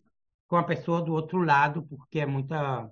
É, segundo o, o site do Kennedy Space Center, tem um que é uma espécie de simulador que você Uhum. pode ser comandante ou piloto e dirige no terreno de Marte. Exato, esse é o rover, você dirige no rover, é um, esse é, esse é simulador, se, na hora que o rover cai, ele está numa, numa montanha, se ele cair, você, Uhum. o simulador cai e dá volta que nem se fosse caindo de verdade.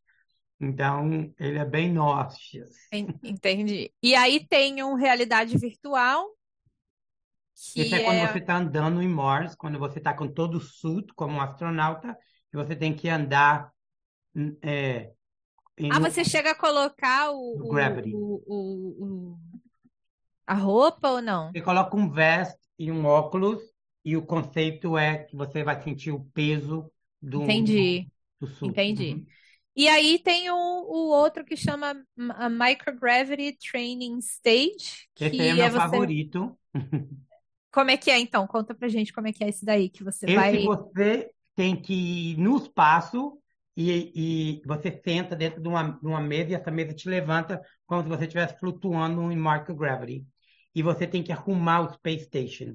Se você está fora do Space Station como astronauta, e você tem que trabalhar é, arrumando coisa, alguma coisa que aconteceu com o Space Station, você tem que follow directions, como se o capitão dentro do shuttle está te falando fix this, the boat's on the right side. E, uma, e o gravity te atrapalha, porque você não sabe que direção você vai. Hum. Super legal também. Entendi. E aí, Carol, gostaria de fazer essas experiências. O que que você achou das experiências do Kennedy Space Center? Gostar, eu gostaria. De qual que é o valor? Quanto que, quanto que custa? Esse aí vale 159 dólares. Caraca, tá vendo? Já quase paga meu passe pra Disney, tá vendo? Então eu tenho que escolher, mas achei legal, achei bem interessante. as, é, é uma experiência única, né? Principalmente quem gosta muito desse tipo de coisa, de espaço e tudo mais, é, eu acho que vale a pena. Mas é, Vale há algumas coisas que todos eles falam é você tem que ter no mínimo 10 anos para poder participar dessas experiências. Ah, sendo que se você for menor de 17 anos, tem que estar acompanhado por um adulto participante. São cerca. Agora eu fiquei confusa, porque o Frank falou que são 5 horas, mas eles estão dizendo que são cerca de 30 minutos de experiência cada um. Que daria. É, mas não é, é mais de 30 É mais. Ah, Uhum. ok. A altura mínima 1,3 metros, o peso máximo 127 quilos, e eles dizem que é exigido você usar sapato fechado. É. Ok, então essas são as exigências para você participar desses programas, mas que deve ser muito legal para quem E se interessa por esse tipo de You coisa. have to fluent English. Oh. Ah, sim, porque vai ser um treinamento para ser astronauta, né, gente? Você tem, tem que falar igual um astronauta. Eu falo porque tem muita gente que chega lá e fica muito chateado porque eles falam, if you don't speak English, you cannot do this. So, é. Ah, ok. É. Uma outra coisa que tem muito legal também é o converse com o astronauta.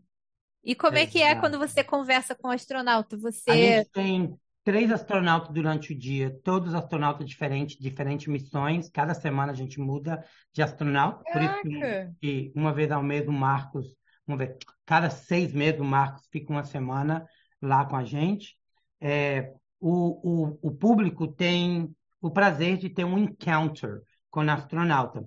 E, essa, e esse aí que chama Chat with an Astronaut, que é conversa com o astronauta, é onde que você senta numa área com o astronauta, senta com ele e faz a pergunta totalmente todas as perguntas que você quiser com ele. É uma hora. Você pode perguntar para ele como você usa o banheiro no espaço, como você consegue ficar, quanto tempo demora do espaço até chegar no Space Station. Portanto, muita gente pensa que demora um dia. Não, demora 15 minutos para chegar no espaço. Entendeu? Então, tem muita pergunta que você pode perguntar a um astronauta. Qual é a sensação? Como assim demora 15 minutos para chegar no espaço, gente? que isso, Frank? É, chegar no espaço é mais. É, mais só sair da, da atmosfera, né? Tipo, Nossa, vai estar mais rápido que chegar na Disney. Que que é isso? quando, quando o foguete sai de, de Cape Canaveral, de Kennedy Space Center, ele chega no espaço 15 minutos, 20 minutos no mínimo. Mas olha só, a gente tem, como a Carol estava falando no início, assim, da nossa conversa sobre o Kennedy Space Center, tem lá o, o espaço para quem quer assistir, observar os, os lançamentos de foguete e tudo mais. Porém, dá para se dá para se ver alguns daqui, né? De vez em quando a gente vê alguns foguetes saindo, tudo mais. Ah, não sei se, se é da se tem algum limite assim, se tipo a Carol conseguiria ver de Gainesville. Eu consigo ver de Gainesville. Eu às, às vezes a gente vê um negocinho tipo bem longe assim subindo, mas é, mas a é sensação de ver um, um, um launch, um um foguete, um lançamento dentro do Kennedy Space Center, primeiro de tudo, você está praticamente na frente do, do porto de lançamento. Só, a única coisa que divide você é uma água, é um rio.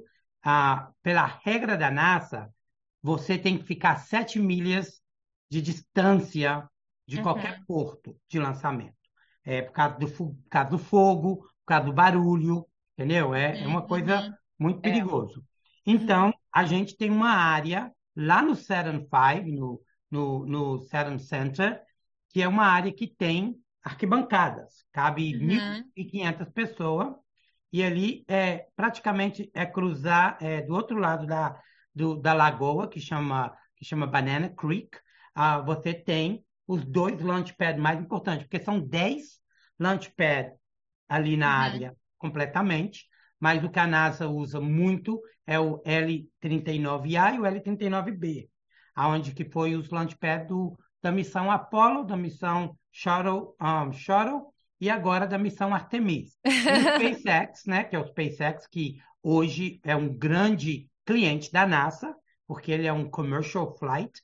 Então a NASA paga o SpaceX para levar astronauta para o Space Station e para levar satélite para levar algum tipo de cargo para o ISS Space Station. Então, aqueles dois pads ali são os mais importantes. Então, cada uma semana, duas semanas, uma semana, uma semana e meia, tem lançamento. Esse ano, a gente tem um forecast, uma previsão de 184 lançamentos. Uau! Uhum. Então, qualquer minuto você e, olha para cima, você vê um lançamento. E, e, se a pessoa quiser, então, tentar se programar para pelo menos ir assistir um, um, lançamento, como é, como é que ela fica sabendo? Tem o, no site, tem uma programação, ela consegue entrar, consegue ver. Eu vou deixar a Carol, engenheira, falar um pouquinho para ela dar espaço para ela. Não, não, mas você sabe muito mais que eu. Eu lembro que quando eu fui, eu nem eu não sei nem das direções de onde eu parei lá para ver. Eu só sei que eu cheguei o mais perto possível, mais perto da água, possível, porque aí a gente estacionou ali. E, mas eu sei que tem vários lugares que pode parar. Na verdade, em um deles eu fui para um outro lado. Enfim, eu não sei nem. Ó, nem sei, tá vendo? Não tô nem fazendo. Mas, mas você sabe, você sabe todo o lançamento que vai acontecer durante o ano ou não? Ah, eu sei pelo site. Eu geralmente eu. Mas para ser sincera, eu sei que tem no site oficial mesmo, mas eu vou no Google mesmo e procuro ah, okay. lançamento, é, launch. Tem, tem três aplicativos muito bons que você pode baixar é só entrar no Google. Se você tem, se você tem Apple, você tem o, o nem sei como é que chama o outro mesmo, porque eu nunca usei. Android. Android. Android. Você entra no, e, e, fala, e fala Space Launch. Aí tem é. três aplicativos muito bons que eles já te dão todas as datas do lançamento e ele também te fala se vai trocar, se vai mudar, se foi cancelado. Porque coisa, o problema de lançamento é que qualquer momento um lançamento pode ser cancelado por qualquer coisinha. É, a gente chama de scrub. Então, é, e, e o bom do SpaceX, do Elon Musk, que ele tem um 95% de não scrub. Ele é muito bom porque o, esses foguetes que o SpaceX faz, eles são muito resistíveis para qualquer coisa. O, Mas a o do realidade é a Artemis, o realidade. do Artemis foi cancelado várias vezes, né? Oito vezes? É, é, eu vi o, a- o drama que foi. Foi um drama enorme, cara. Eu fiquei, eu fiquei um mês sem dormir durante esse lançamento. Ah, então, é, Mas você, então, já esteve a menos de 7 milhas de lá, né, Frank? Para ver o esse é lançamento. o meu, esse é o meu 160, porque eu, eu, eu coloco lá no meu escritório, eu coloco, eu estou fazendo aquele xizinho. Eu já estou com 145 lançamentos que eu fiz até agora. Porque eu Uau. faço parte do lançamento. Eu, eu faço o que eu, vocês nem sabem o que eu faço na NASA. Eu faço PR, eu sou Public Relations. Então eu trabalho com toda a mídia, eu trabalho com todo, é, com todo mundo. Então todos os lançamentos eu trabalho o lançamento. Então eu tenho que estar lá, eu tenho que dar passes para a mídia entrar, porque aquilo ali é área privada. Mas então é, eu até hoje, até agora, cada lançamento é diferente. É único, tudo depende de como é que tá o céu. Tem Mas aí, como que a lançamento- gente faz para ir lá ver? Tem que pagar para entrar? Então, é, tem duas, duas formas muito, muito interessantes. Uma forma é se o lançamento for durante nove da manhã até cinco da tarde, que a gente chama de operational time, ele é grátis. Você pode ir no Kennedy Space Center visitar e aí você mesmo vai, vai, vai saber que tem um lançamento, porque os próprios crew members falam, hoje tem lançamento, hoje tem lançamento, e te falam onde você pode ver. E é outra coisa, é first come base, right? Então, se você sabe que tem lançamento, você vai cedinho, você vai ter um lugar para ver bom. Se você for quatro da tarde, o lançamento é cinco, você não vai conseguir nem entrar na área de lançamento, Hum. entendeu? Aí tem o outro tipo de lançamento que a gente chama human launch, que é onde que tem astronauta. Esse você tem que pagar extra para ver esses lançamentos, porque são lançamentos muito, muito delicados, são lançamentos já com grande coisa. E tem o outro lançamento que a gente chama de after hours, que nem o SpaceX vai ter um lançamento ah, dia 25 agora, que vai ser 8 da noite. Então, gente paga para a gente ficar com parque, área, arquibancada aberta, tem que pagar, porque a gente tem que ter gente ali, seguridade, e aonde que tem um custo. Então, tem três, exatamente três tipos de ah, de lançamento. Uma, o meu favorito, vou falar a verdade para você, é durante o dia. Porque você vê, assim, no brilho do olho, você vê o foguete, você vê o fogo, você vê tudo. À noite você vai ver mais uma bola Um bola do que o Subindo. foguete. É, Ah, entendi. Você foi quais de- horários, Carol? Quando você foi lá Eu- assistir? Uma vez, aí eu não lembro o horário, eu só lembro que foi um de dia. Eu acho que foi tipo assim, horário do almoço. Os dois foram Falcon 9, eu acho. é o Falcon 9. né? É, horário de almoço e o outro foi à noite, tipo assim, meia-noite, uma hora da manhã, sei lá, alguma coisa assim. É. Não. É, então você conseguiu. É, e- é, eu, eu cheguei perto, é, eu consegui ver, é, consegui ver bem até, os dois, vi bem, mas é, é, isso aí. Não, é muito- gostoso ver lançamento. E cada Mas, lançamento que você pô, vê ia é ser diferente. bonzão ver de dentro também. É, se- O- a única coisa que é muito gostoso quando você vê lá do V é que você a Terra come, a Terra treme completamente.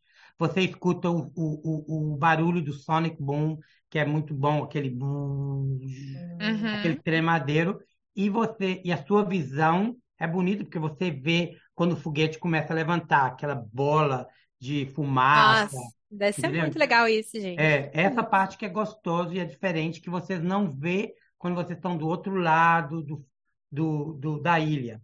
Vocês Uhum, perdem esse uhum. pequeno e perde. o, e o barulho que você também perde do Sonic. É, Ah, vem com um delay absurdo, assim. Vem com delay, exatamente. Mas independente, gente, até quando a gente vê daqui de Orlando já é super legal de ver. Imagine quando você estiver um pouco mais de perto. Então, assim, É. se você tiver vindo para cá para passear, gosta muito desse tipo de coisa, quer ter essa experiência, ainda que você não vá até o Kennedy Space Center, mas sinceramente eu acho que vale super. Se você gosta, é uma coisa que vale muito a pena você fazer, porque assim. Dentre tudo que você vai gastar, Vale. esse parque assim é, é muito mais barato do que todos os outros parques, é tão pertinho daqui, vale muito a pena você tirar um dia do seu do, do sua viagem para poder ir lá. Mas se não puder, se tiver apertado, pelo menos que você tente assistir um desses lançamentos, deve ser uma coisa que que vai, vai, vai ser uma experiência diferente, né? é, é uma coisa é uma coisa muito qual é a palavra correta? É uma é, é uma American proudness. É um é uma história americana muito muito orgulhosa, Orgulhosa. porque os os Estados Unidos foi o primeiro ah, país a colocar um homem na Lua. A, a NASA começou por causa de uma guerra fria. Dois Uhum. países começaram a disputar a corrida do espaço, que foi a Rússia e a NASA.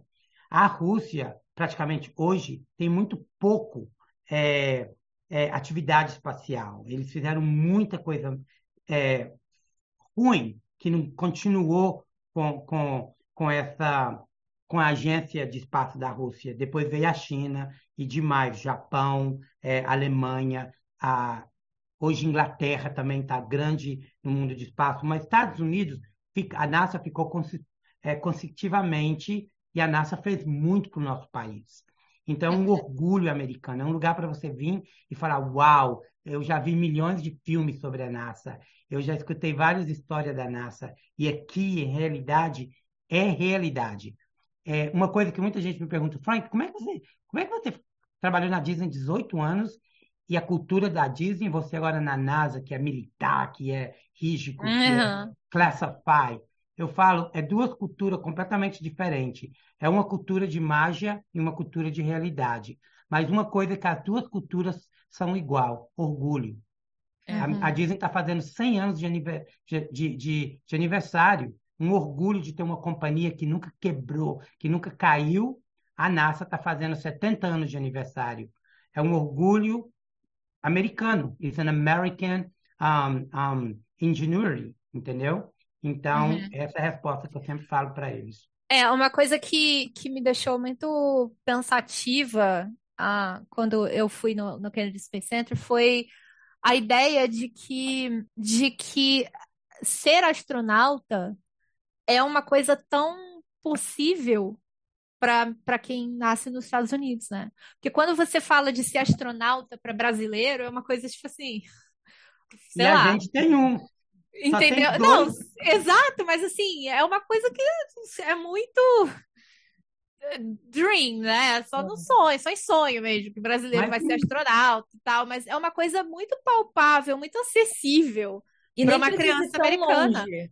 Só se a gente falar de astronomia e coisas do tipo, tipo, é- é- no Brasil parece uma coisa muito distante também, assim. Você fala, ah, o cientista que descobriu tal coisa. Sendo que no Brasil a gente tem muitos cientistas muito bons, só que isso não tá na nossa cultura, sabe? De, de apreciar o tanto que, que é. De apreciar isso, né? A ciência, o, essa coisa da, da espacial e tudo mais. Isso Uhum. realmente os Estados Unidos tem muito. Mas o É Brasil está verdade. tá, tá desenvolvendo bastante. A Embraer está trabalhando com a NASA agora, mão a mão. Ahm, é, tem várias companhias de engenharia. Eu, eu vou falar a verdade para você, eu trabalhando lá no Kennedy, é, tem muita companhia brasileira me ligando, querendo fazer é, estudos na NASA, trazendo executivo. A, a Embraer é uma das minhas contas, aonde que eu trabalho com eles quando tem algum tipo de evento.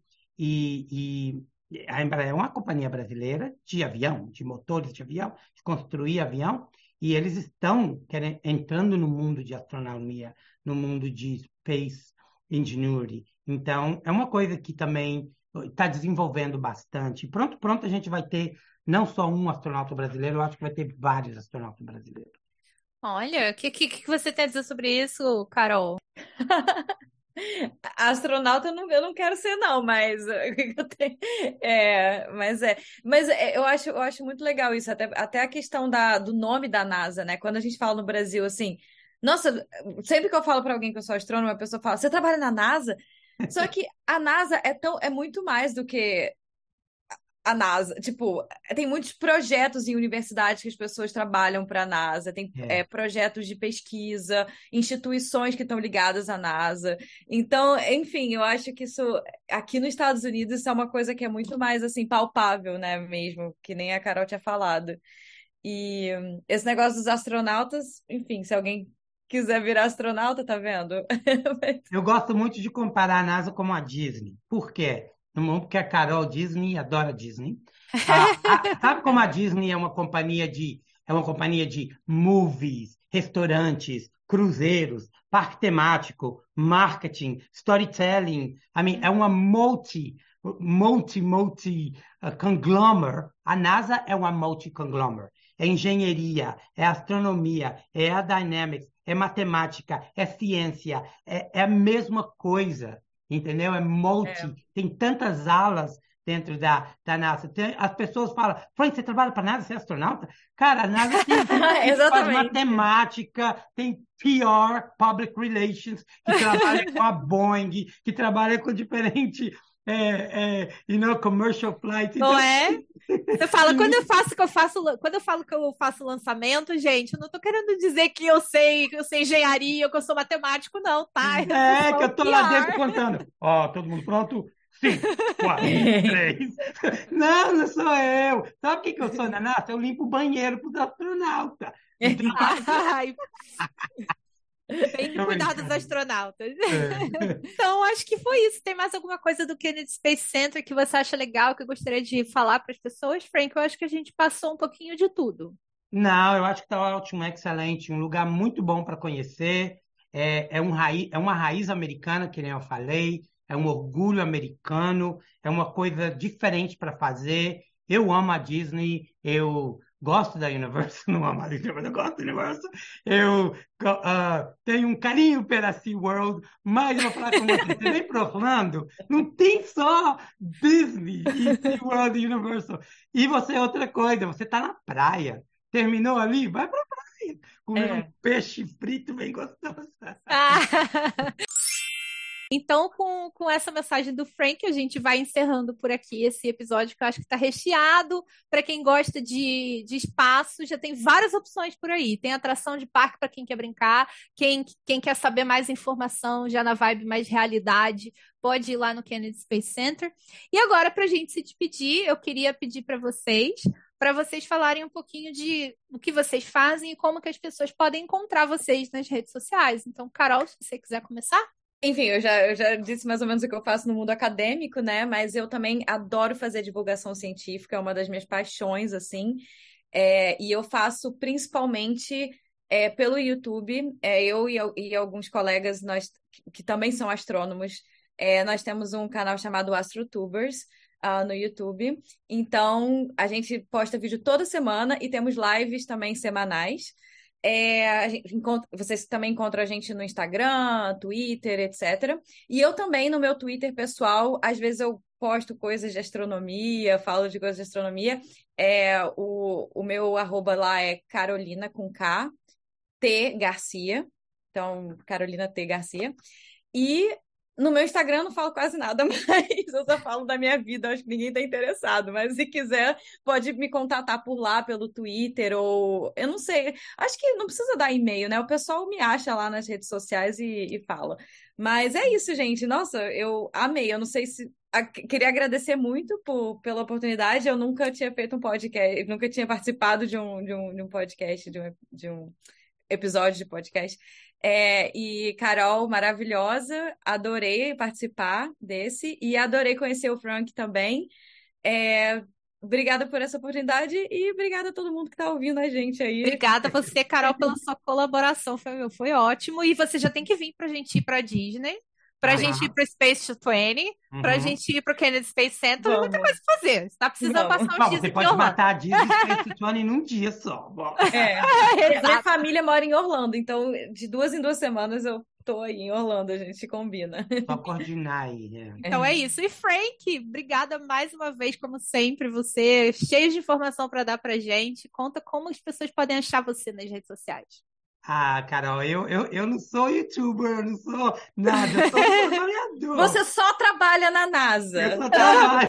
Só Mas... Apenas isso.